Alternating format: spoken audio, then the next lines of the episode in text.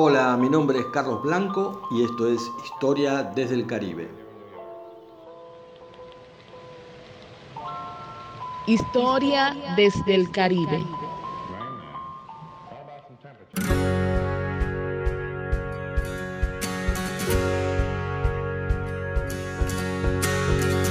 Así llegamos al capítulo 6, al final de esta primera temporada, primera temporada de Historia desde el Caribe. ¿Habrá segunda temporada? Es muy posible que sí. Tal vez sea igual a esta primera, tal vez más corta, o tal vez hayan capítulos sueltos. Veremos qué nos permite la realidad del trajinar diario, que en este mes de septiembre, al menos aquí en República Dominicana, está tratando de volver a la normalidad. En septiembre es cuando comienza el ciclo escolar en el hemisferio norte, donde está ubicada República Dominicana. Tal vez sin entender que la normalidad que se busca replicar o que se añora ya no existe. El virus del COVID sigue mutando, nuevas variantes aparecen semanalmente, ahora se habla de una variante turca. De un 30 a un 45% de las personas, dependiendo los países, no quieren vacunarse. Se marcha contra las vacunas. En Gran Bretaña, los anti-vax atacan estaciones de televisión, incluso a la misma BBC. Mucha gente sigue informándose por lo que dijo una persona que conozco. No está fácil. No hace falta que yo se los diga, ustedes lo saben. Pero no está mal recordarlo y remarcarlo, porque este podcast sale durante una pandemia que muchos quieren creer que ya se está terminando.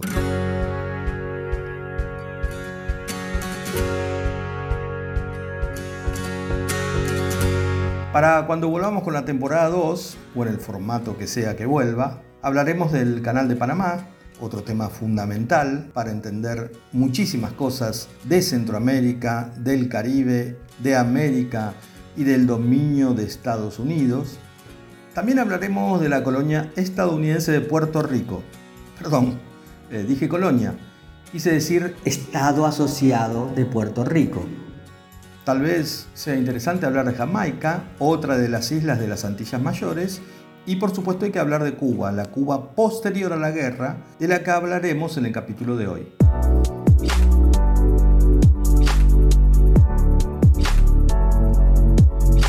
Ahora sí, vamos a volver al cierre de esta primera temporada de Historia desde el Caribe. Historia desde el Caribe. Historia desde el Caribe. Historia desde el Caribe.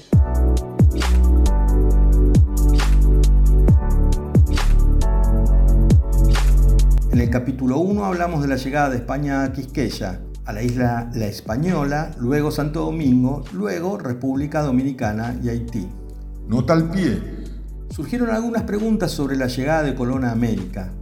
Don Cristóbal pisó tierra por primera vez en nuestro continente en una pequeña isla de las Bahamas llamada Guanajaní, a la que bautizó San Salvador. De allí pasó a Cuba y de ahí fue que recién llegó a República Dominicana el 5 de diciembre de 1492. En el segundo capítulo, la era dorada de la piratería, el temible Barba Negra, el pirata Morgan y los corsarios que robaban para la corona. En el siguiente capítulo, Haití, un capítulo en el que terminaba diciendo que veía difícil que este país tan pero tan castigado encontrara alguna vez sosiego. Lamentable y ominosamente no me equivoqué. Dos semanas antes de que este capítulo saliera al aire, Haití sufrió un terremoto que dejó más de 2.200 muertos. La infraestructura del sur destruida, 60.000 casas derrumbadas o comprometidas y al menos 600.000 personas afectadas. Además, dejó aún más en evidencia la tremenda debilidad del Estado haitiano, el alcalde de Carrefour, una de las zonas más afectadas, tuvo que negociar con una de las bandas armadas que controla esa zona para que dejaran pasar la ayuda humanitaria para los afectados por el sismo. Esa realidad se repite alrededor de Puerto Prince, Puerto Príncipe, capital de Haití. Son bandas armadas las que controlan tres de las principales entradas a la capital haitiana. En el capítulo 4, las hermanas Mirabal. ¿Hablamos de ellas o hablamos de Trujillo? Tuvimos que hablar de ambos. Su asesinato sucedió durante la larga noche de 31 años en las que Trujillo estuvo en el poder de República Dominicana. Hoy, en honor a la lucha de las hermanas, el 25 de noviembre se conmemora el Día de la No Violencia contra la Mujer. Aquí en República Dominicana, su imagen se encuentra en uno de los billetes del peso dominicano y una provincia lleva su nombre. Y la semana pasada el capítulo 5, los orígenes del expansionismo y del imperialismo estadounidense. Con el capítulo ya cerrado y entregado, sobrevino la crisis de Afganistán una debacle anunciada y la vuelta del talibán al poder de aquel país que se ha sacado encima a lo largo de su historia al imperio persa, al imperio británico, a los rusos y ahora a los estadounidenses. Ojalá este capítulo haya echado un poco de luz sobre esa sana costumbre de los Estados Unidos de concurrir a ayudar a países que no habían pedido ayuda. A países que no habían pedido ayuda. Y así, tras este repaso, llegamos al capítulo final, el capítulo número 6. El fin del imperio español, o lo que todavía quedaba de él. También podríamos llamarlo Chau Chau Adiós Imperio Colonial Español en América.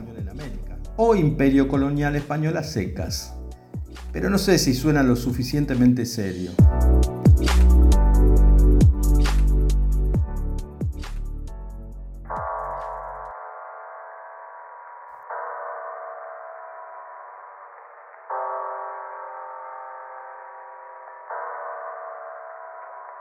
La expulsión española de América a manos de Estados Unidos tendría consecuencias en las últimas colonias que España aún tenía en Asia, las Filipinas y la isla de Guam principalmente. Las primeras vendidas a Estados Unidos por 20 millones de dólares. De las Filipinas ya hablamos algo en el capítulo anterior, cuando expliqué someramente la masacre que los estadounidenses llevaron adelante en aquellas islas que habían pertenecido a España durante más de tres siglos.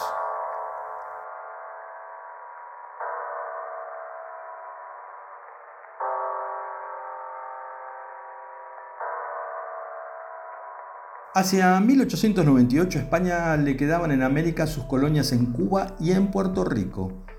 Expulsada de República Dominicana en 1865 tras la Guerra de Restauración, estas dos islas eran los restos de lo que había sido el gigantesco imperio español en América, que se extendiera desde el virreinato del Río de la Plata hasta casi llegar a la actual frontera de Estados Unidos con Canadá, pasando por toda la costa del Pacífico, Centroamérica y México, además de las mayores islas del Caribe. Del otro lado del mundo, Filipinas, Guam y algunas islas más. Tras esta guerra a España solo le quedarían algunas posesiones en África. España al empezar el siglo XIX tenía un imperio bastante importante, pero en solo 30 años se las arregló para perderlo todo excepto Cuba, Puerto Rico, Filipinas y unas islas por el Pacífico. Cuba, y un poco también Filipinas, le tenían envidia al resto de excolonias que habían logrado independizarse y pues le entra la vena revolucionaria. España no se puede encargar ahora mismo, ya que está bastante ocupada peleándose consigo misma.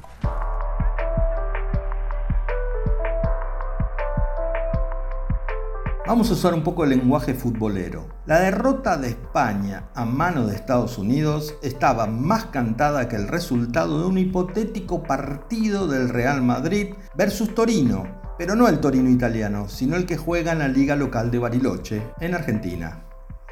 Por ponerlo de otra forma, si yo hubiera jugado un partido de tenis contra Roger Federer, hubiera hecho mejor papel que el que España hizo en esta guerra.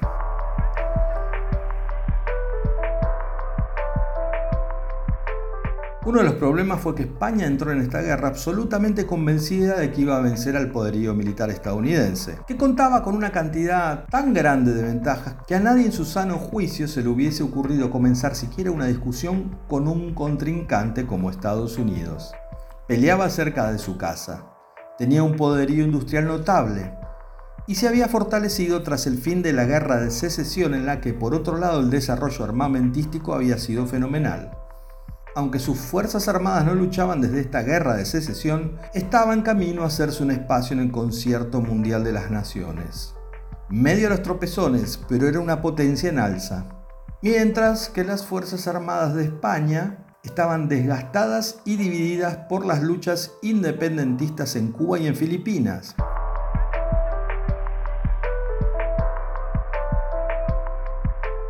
En Cuba ya había enfrentado una guerra de independencia de 10 años, entre 1868 y 1878, y una guerra chiquita, entre 1879 y 1880. Todo parece ir bien durante un tiempo hasta que a los políticos españoles les da por el proteccionismo y en 1891 aprueban la ley de los aranceles, cortando el libre comercio en el Caribe con el fin de potenciar el mercado español, cosa que quedó bastante no solo a los propios cubanos, sino también a los estadounidenses.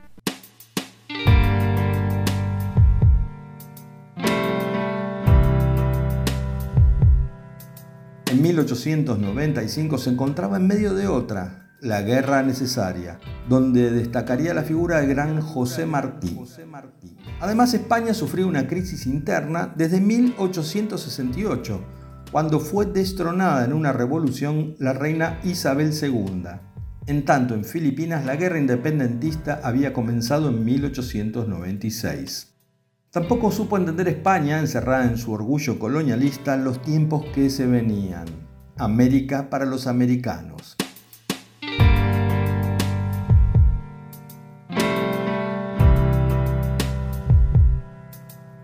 La expansión estadounidense en Centroamérica y en el Caribe se estaba poniendo en marcha y sería, como ya hablamos en el capítulo anterior, imparable pero inflamada por un espíritu nacionalista que se negaba a que la realidad lo contradijera, España entró en esta guerra con el pecho inflado. Inicialmente el gobierno español, con enormes problemas para seguir financiando y sosteniendo la guerra contra los independentistas cubanos, quería venderle la isla a los estadounidenses, que ya se habían ofrecido a compararla. Así como en 1821 la habían vendido Florida. Pero las fuerzas nacionalistas españolas apoyadas por una prensa sensacionalista se opusieron y hasta casi que obligaron al gobierno español a ir a la guerra contra la potencia de América del Norte. Por el lado español, la lucha en Cuba contra los independentistas, en la que destacaban los luchadores mambises, se hacía cada vez más difícil y costosa en todo sentido, tanto en lo económico como en el humano en medio de estos enfrentamientos, las autoridades españolas en la isla caribeña establecieron un sistema de reservaciones, un sistema con el que pensaban que iban a controlar las relaciones entre los habitantes cubanos y los independentistas. Este sistema produciría enormes problemas en la producción de alimentos, lo que provocaría entre 200 y 400 mil muertos del lado cubano lo que a su vez provocaría que los independentistas cobraran más fuerza y consiguieran aún un apoyo mayor para su causa.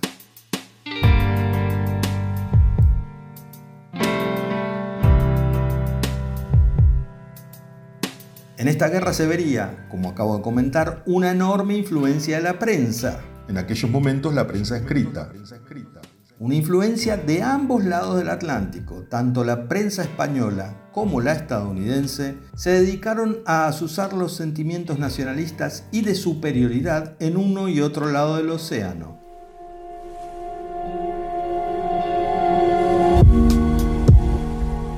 Una referencia cinematográfica para tener en cuenta. La película El Ciudadano Kane del año 1941, considerada por muchos como una obra maestra del cine y ciertamente la mejor película de Orson Welles, muestra cómo un magnate de la prensa usa sus medios para empujar a Estados Unidos a embarcarse en la guerra contra España. El personaje principal de este film estuvo inspirado en el magnate de los medios William Randolph Hearst, quien en su momento llegó a tener 28 diarios nacionales y ser dueño de editoriales y radios. De hecho, Hearst intentó por todos los medios evitar que esta película se estrenara.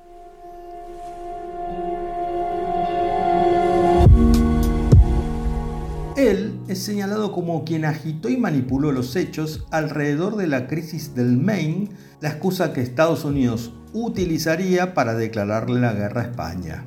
La prensa estadounidense acusaba a España de ser una dictadura tiránica y colonialista y destacaba el valor heroico de los luchadores cubanos.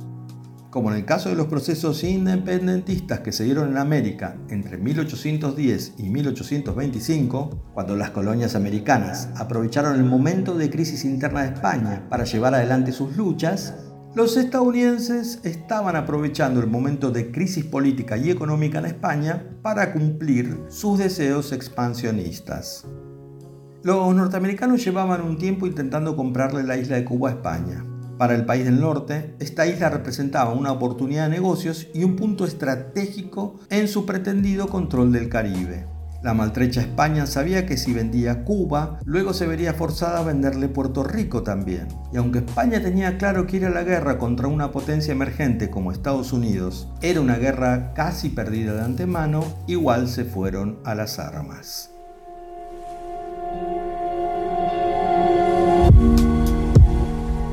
La excusa, el incidente Maine. La excusa, el incidente Maine. El 25 de enero de 1898, Estados Unidos, sin previo aviso, manda un acorazado de segunda clase, el Maine, a La Habana. La excusa que dieron, que luego se repetiría a lo largo de muchas de las intervenciones llevadas adelante por los estadounidenses, fue lo enviamos para proteger los intereses norteamericanos. El envío de este buque de guerra fue lisa y llanamente una provocación. Los españoles no reaccionaron, pero el 15 de febrero el Maine voló por los aires y murieron 254 marineros. Los Estados Unidos empezaron a gritar. Agresión, agresión, agresión. Aunque recién en 1970, según diversos estudios realizados en el mismo Estados Unidos, se determinó que la causa más probable de la explosión y posterior hundimiento del buque se debió al recalentamiento del mamparo que dividía las calderas, alimentadas a carbón, de la Santa Bárbara, o mejor dicho, del depósito de municiones. Sin pruebas contundentes a la vista, la prensa, liderada por William Hearst y el gobierno estadounidense, decretaron que fue España la que hundió el acorazado Maine. En tanto España acusaba a los norteamericanos de haber provocado un autoatentado para justificar sus intenciones de ir a la guerra.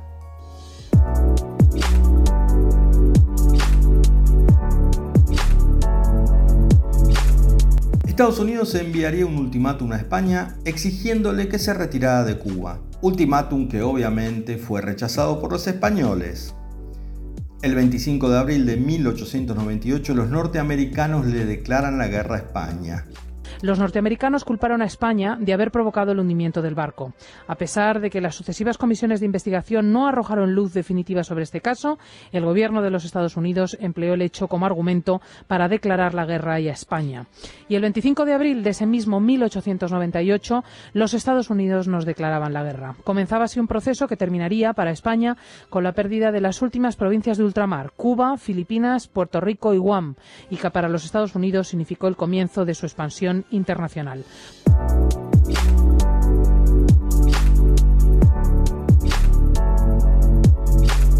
Enseguida envía tropas a Cuba para ayudar en la lucha de los independentistas. Como ya conté en el capítulo anterior, algo similar ocurrirá en las Filipinas. En el marco de esta guerra que ya se había declarado en Cuba, los estadounidenses habían enviado su flota del Pacífico a Hong Kong. Desde allí partirían a luchar contra la Armada Española que se encontraba en Manila, capital de Filipinas, y a la que vencerían el 1 de mayo de 1898 en la batalla de Cavite.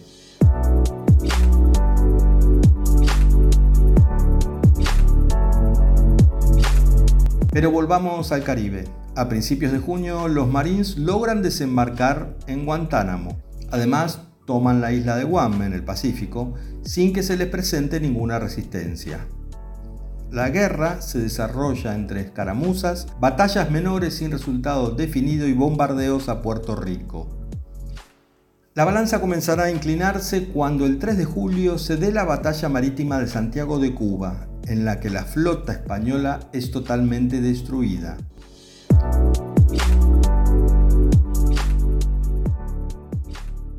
Historia desde el Caribe. Historia desde el Caribe. Historia desde el Caribe. Historia desde el Caribe.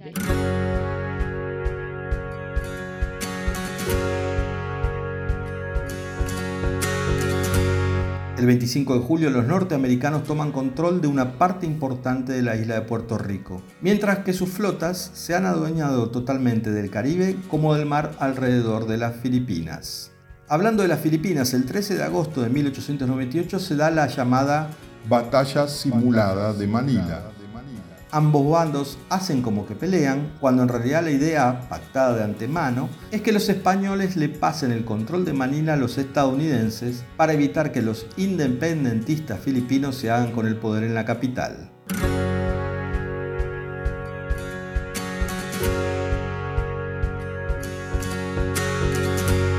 La guerra finalizaría en ese mismo agosto y la paz se rubricaría en el Tratado de París, firmado el 10 de diciembre de 1898 en la capital francesa. En las negociaciones de paz solo hubo dos participantes, Cuba quedó afuera, y fue ocupada militarmente hasta 1902 por los estadounidenses. Filipina, tras pérdidas humanas gigantescas, se convertiría en colonia estadounidense hasta después de la Segunda Guerra Mundial.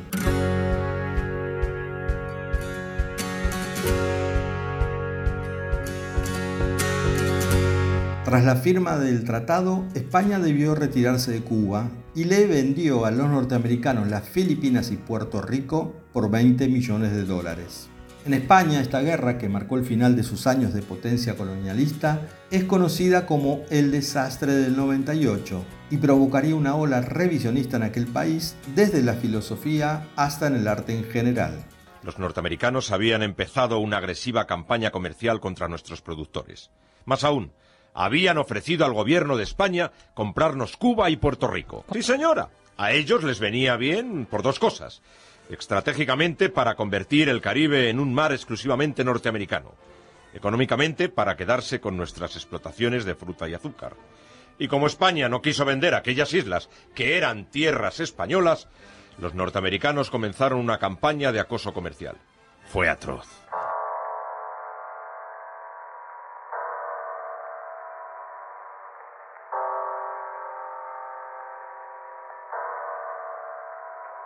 Esta guerra obviamente tendría grandes consecuencias para todos los involucrados. Para Estados Unidos significaría el espaldarazo final que demostraría al resto del mundo que sus aspiraciones hegemónicas eran cosa seria. Su presencia se acababa de extender tanto al Caribe como al Pacífico. Para España sería el fin de su imperio y un choque de frente con la realidad de que ya no era lo que había sido, a pesar de la negación con la que los más insuflados nacionalistas empujaron al país a aquella guerra. Además de perder las islas del Caribe y también las Filipinas y Guam, venderían el Pacífico las Marianas, las Carolinas y Palaos a los alemanes. Los españoles ya no eran capaces de defender estas islas.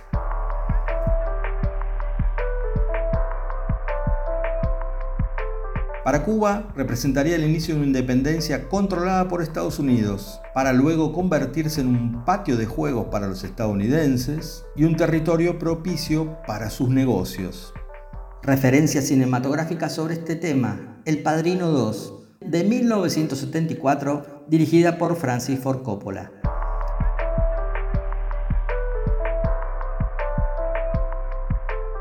Para Europa, esta guerra fue la certificación de que Estados Unidos estaba hablando en serio y estaba convirtiéndose en un protagonista a tener en cuenta. Tan en cuenta debían tener a esta potencia emergente que tras la Primera Guerra Mundial se convertiría en la potencia predominante en el mundo.